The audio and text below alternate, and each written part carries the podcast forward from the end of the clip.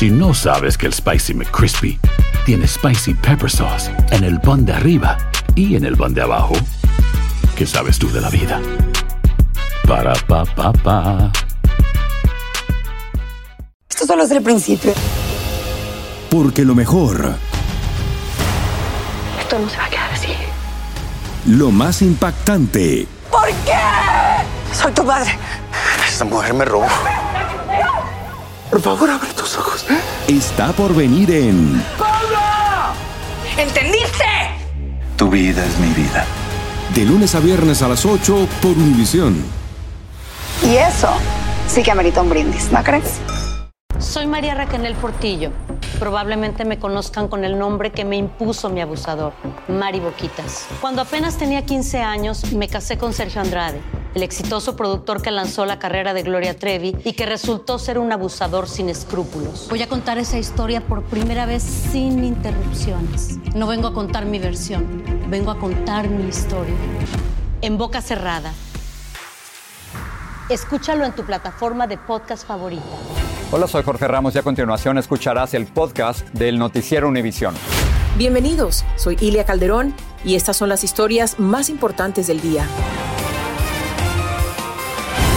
Es jueves 4 de mayo y estas son las principales noticias. Con la ayuda de tecnología avanzada, el gobierno del presidente Biden intenta frenar la afluencia de migrantes desde la frontera con México. Nuestra corresponsal Claudia Uceda recorrió la zona con la patrulla fronteriza y documentó las detenciones de recién llegados. La policía arrestó a Carlos Domínguez, de 21 años, como sospechoso de una serie de apuñalamientos mortales en California. Se le describe como un ex estudiante de la Universidad de California en Davis.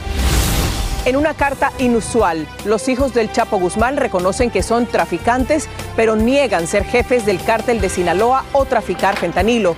Tendremos la reacción del presidente de México. Y un jurado declaró culpables de conspiración sediciosa a Enrique Tarrio y otros tres líderes de los Proud Boys por el asalto al Capitolio. Los cuatro podrían pasar varios años en prisión.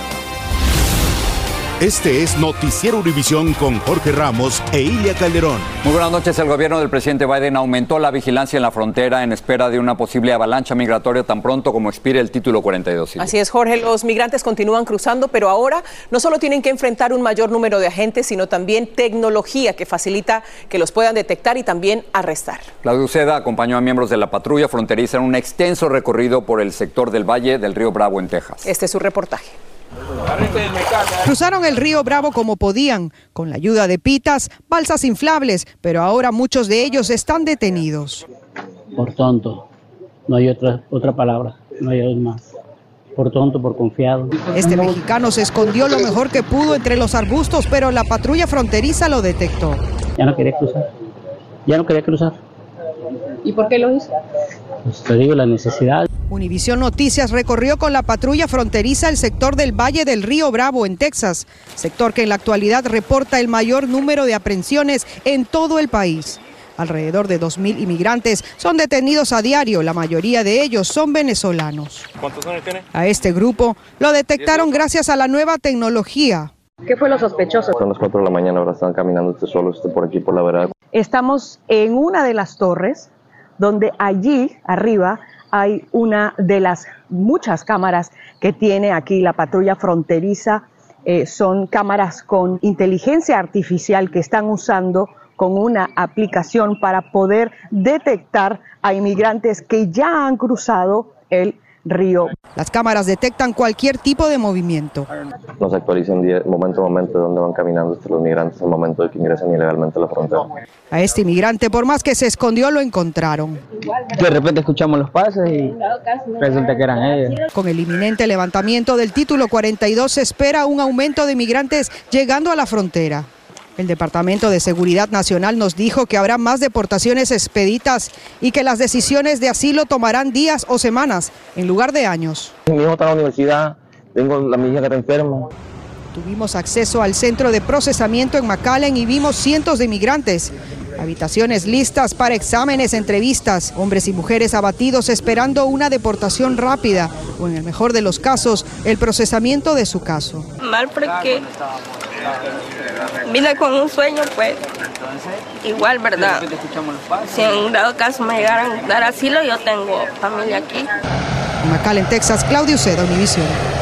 Seguimos hablando de los migrantes. La peligrosa ruta de El Darién en Panamá es una de las paradas en su largo viaje rumbo a México con la esperanza de llegar a los Estados Unidos.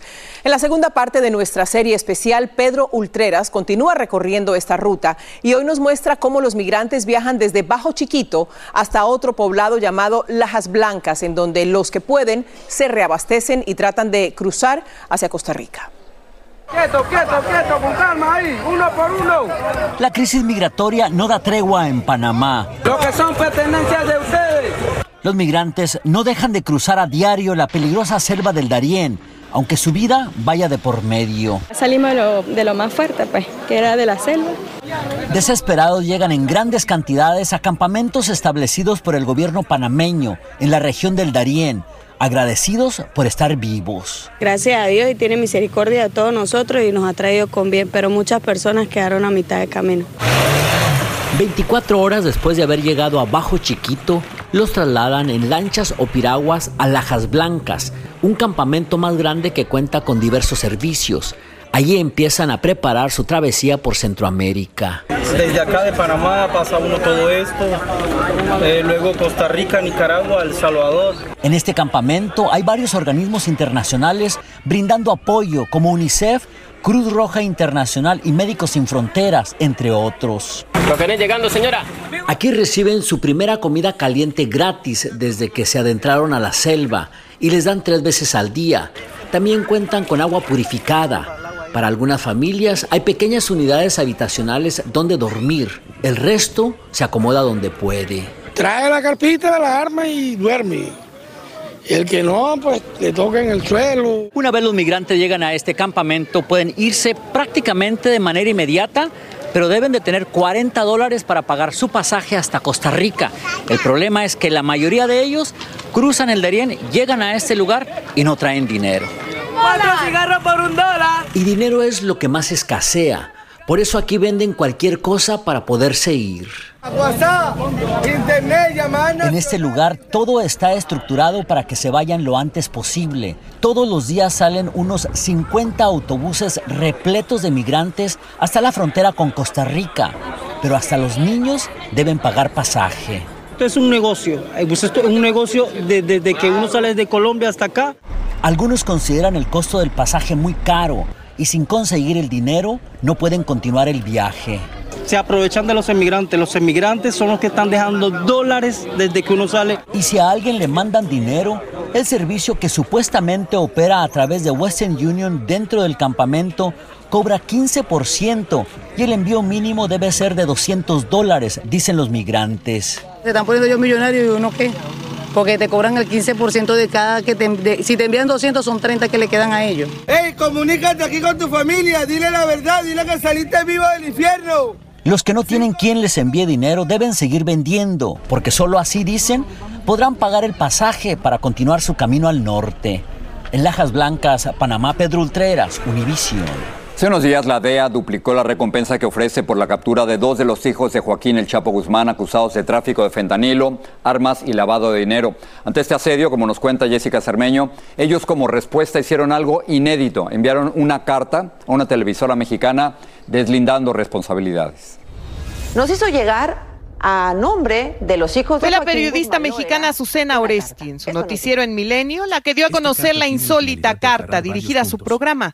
Solo mencionando a Iván Archibaldo en el texto, los hijos de Joaquín El Chapo Guzmán se defienden de todas las acusaciones en su contra. Un mensaje que le entregaron al abogado de su padre en México. Dicen que, que no es cierto que Iván dijo que iba a llenar Estados Unidos de fentanilo. Niegan este, actos de homicidio que les han imputado. En la misiva de poco más de tres páginas niegan que sean la cabeza del cártel de Sinaloa, ni estamos interesados en serlo, aseguran. Lo que sí existe es un sinnúmero de grupos pequeños y grandes que operan de manera independiente y que para poder trabajar con total impunidad les hacen creer a sus proveedores y a sus clientes que son nuestros socios. Y piden que se, que se haga una investigación. Una respuesta directa a la DEA y a su directora, Ann Milgram, quien esta semana aseguró que ellos son los los principales responsables del tráfico de fentanilo a Estados Unidos, que llega hasta en los tanques de gasolina de vehículos, como en este aseguramiento de más de 300 mil pastillas hecho hace unos días en Nueva York. Los hermanos Guzmán aseguran que Los Chapitos se ha convertido en una marca, lo mismo para los medios de comunicación que para vender ropa. La agencia antidrogas ofrece una recompensa por Iván y Jesús Alfredo Guzmán de 20 millones de dólares y también buscan a Joaquín.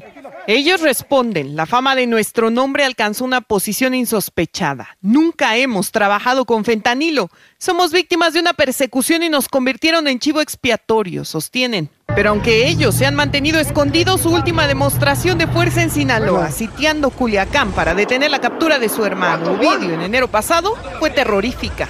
No conozco el contenido y cómo el presidente en los últimos días ha criticado duramente a la DEA. Con ellos prefirió la diplomacia. Nosotros sobre eso no opinamos.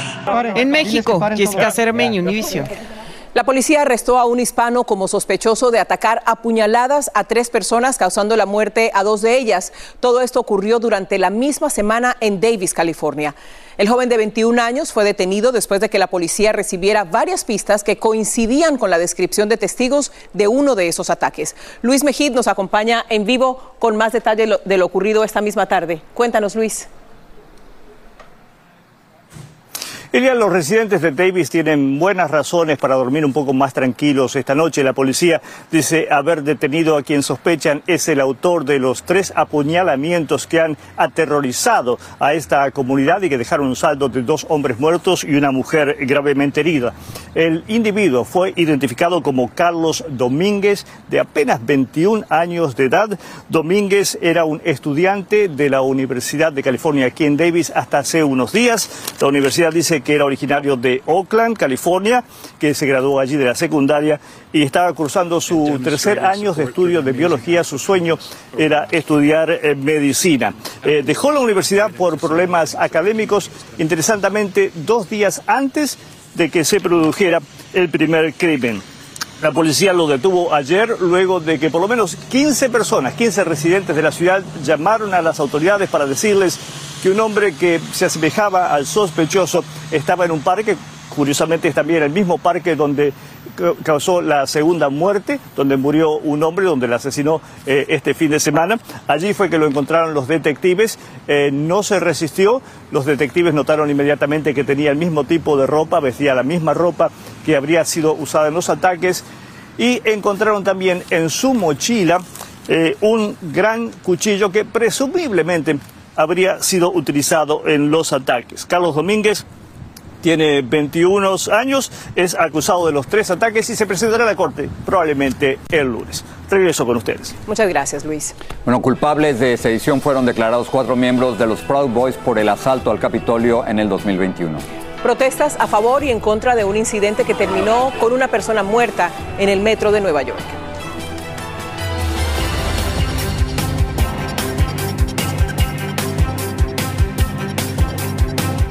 Lo mejor, lo más impactante, está por venir en Tu vida es mi vida.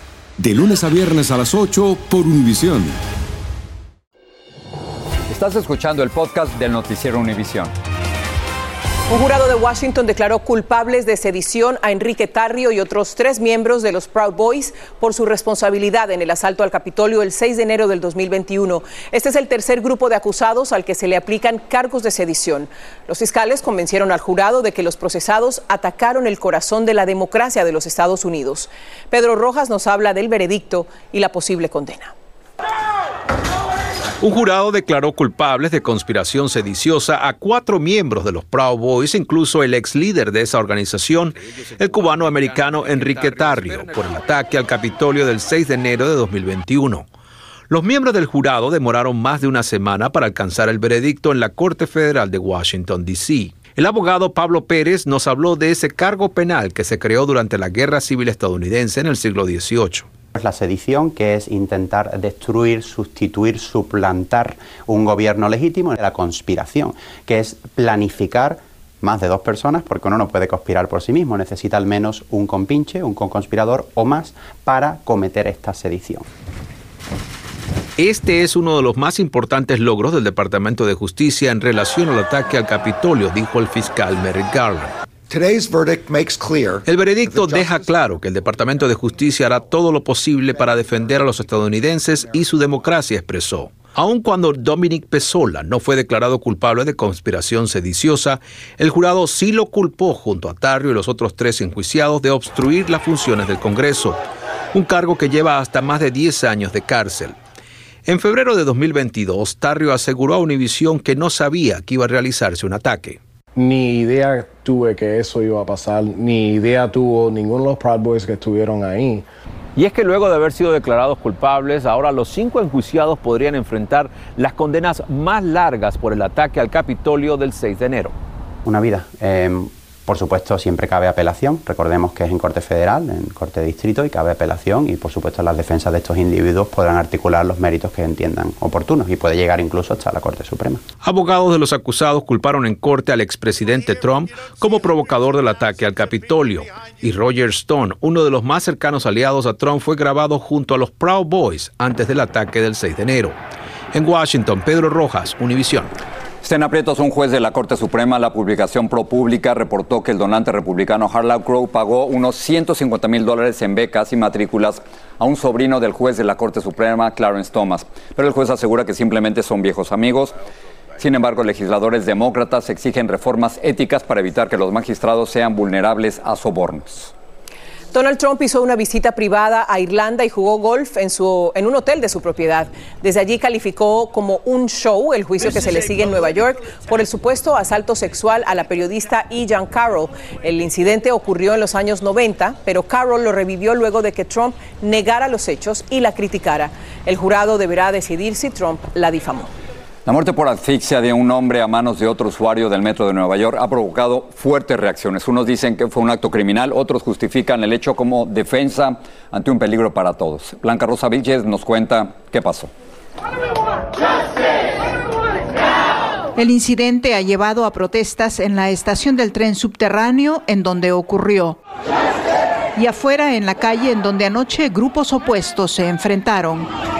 La policía tuvo que intervenir para controlarlos. A mí me sorprendió. Juan Alberto Vázquez grabó con su celular desde que Jordan Nelly, de 30 años, ingresó al vagón el lunes pasado. Se quita la chamarra de manera muy agresiva, la avienta en el piso, la azota y sigue hablando de manera agresiva.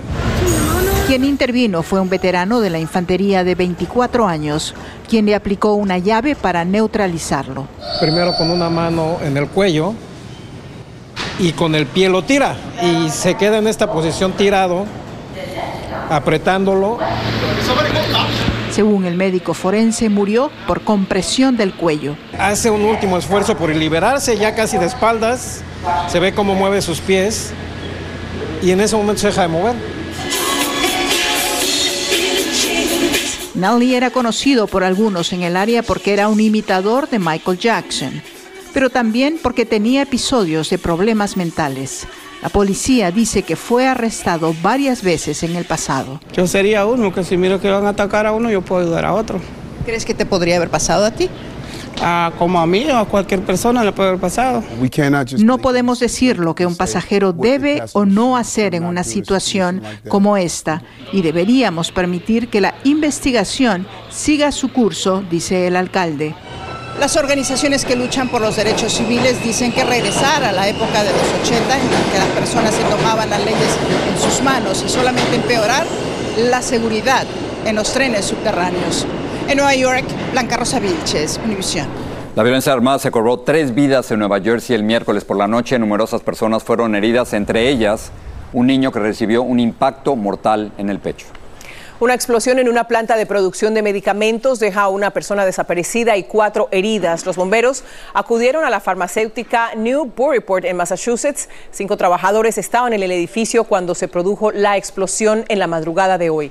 Las autoridades informaron que no hay peligro para los residentes de la zona. Y un equipo de médicos en Boston realizó con éxito una novedosa cirugía fetal para tratar una inusual condición cerebral conocida como malformación de la vena de galeno. Si bien la cirugía en el útero realizado, se ha realizado en otras condiciones, este procedimiento guiado por ultrasonido fue uno de los primeros para tratar esta condición. Increíble, ¿no? Que puedan hacer eso. Las León de la Krause. ciencia. Increíble. Bienvenido. Muy buenas tardes, gusto verlos, amigos, también a ustedes. 14 millones a la expectativa en este momento porque podrían ganar la Lotería de Visas 2024. Los resultados este sábado les vamos a decir qué deben hacer si ganan. McDonald's está en la mira del Departamento del Trabajo luego de que se encontraron al menos dos niños de 10 años, entre otros 300 menores, trabajando en algunos de sus restaurantes. Y la empresa dedicada a programas para la pérdida de peso, Jenny Craig, cierra en Estados Unidos luego de casi 40 años en la industria de la nutrición. Cierra. Lo veíamos por todas partes. Exactamente, ¿no? Y cómo, cómo van cambiando las cosas. Sí, aparentemente problemas en los costos de las dietas y también la llegada de estos medicamentos como el Ozempic famoso, en fin, detalles en la noticia. Déjame usar la promoción, pero el, el domingo en Al Punto tenemos un segmento sobre Ozempic y cómo se usaba para diabetes y ahora se está usando para bajar de peso. Es interesantísimo. Muy interesante. León, gracias. Al punto Gracias. Nos vemos. Sigue este podcast en las redes sociales de Univision Noticias y déjanos tus comentarios. Ya está listo el carruaje de estado del jubileo de diamante en el que el rey y la reina del Reino Unido van a viajar a la abadía de Westminster desde el Palacio de Buckingham para la coronación en la mañana del sábado 6 de mayo. El carruaje, sin la menor duda, será uno de los muchos centros de atención en la procesión real de ese día. Y mientras tanto, Jorge, la corona con la que se va a proclamar formalmente Carlos III como rey de Inglaterra el próximo sábado es la joya británica más antigua y también la más pesada. No solo eso, sino que es la misma que usó su madre, Isabel II, en el día de su coronación, pero que se ha ido ajustando a su medida, por supuesto, para una operación que es completamente secreta. María Antonieta Collins tiene más detalles de el símbolo más poderoso de la realeza británica.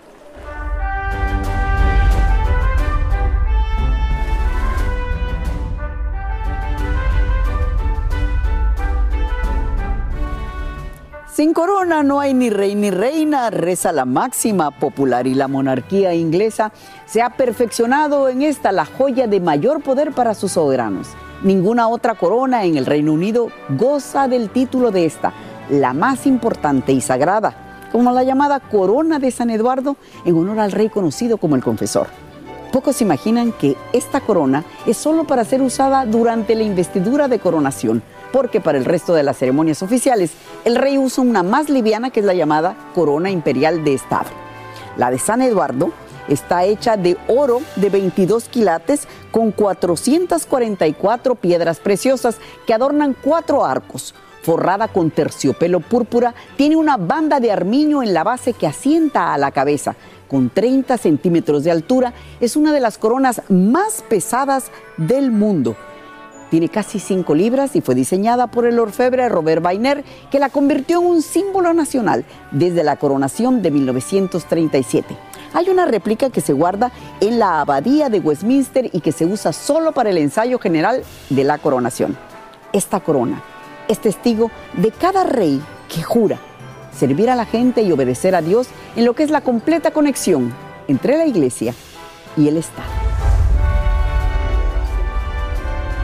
María Antonieta, muchas gracias. Usted, por supuesto, podrá ver el evento de la coronación del rey Carlos III en su totalidad este sábado 6 de mayo a partir de las 5 de la mañana hora del este o 2 si se encuentran en California y todo el Pacífico. ¿Estás listo para madrugar? Eh, por supuesto. Claro que sí. Hoy 5 libras pesa esa corona. Yo sé cómo se pudo haber entrenado. ¿Cómo? ¿Te acuerdas cómo hacían las mamás antes con las hijas? Una enciclopedia en la cabeza y caminar derechas. Imagínate. Pero, tiene, tiene su talento no, pero ¿eh? claro, tiene que tener. ¿Cómo va a sostener 5 libras? Qué bárbaro. Imagínate, Ok, hay que ver a María Antonieta ese día. No, no la podemos perder. Gracias, gracias por estar con nosotros y, por supuesto, eh, nos vemos mañana. Buenas noches. Noticiero Univisión, siempre a tu lado.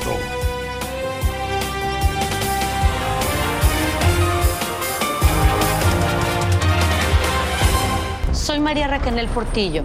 Probablemente me conozcan con el nombre que me impuso mi abusador, Mari Boquitas. Cuando apenas tenía 15 años, me casé con Sergio Andrade, el exitoso productor que lanzó la carrera de Gloria Trevi y que resultó ser un abusador sin escrúpulos. Voy a contar esa historia por primera vez sin interrupciones. No vengo a contar mi versión, vengo a contar mi historia. En boca cerrada. Escúchalo en tu plataforma de podcast favorita.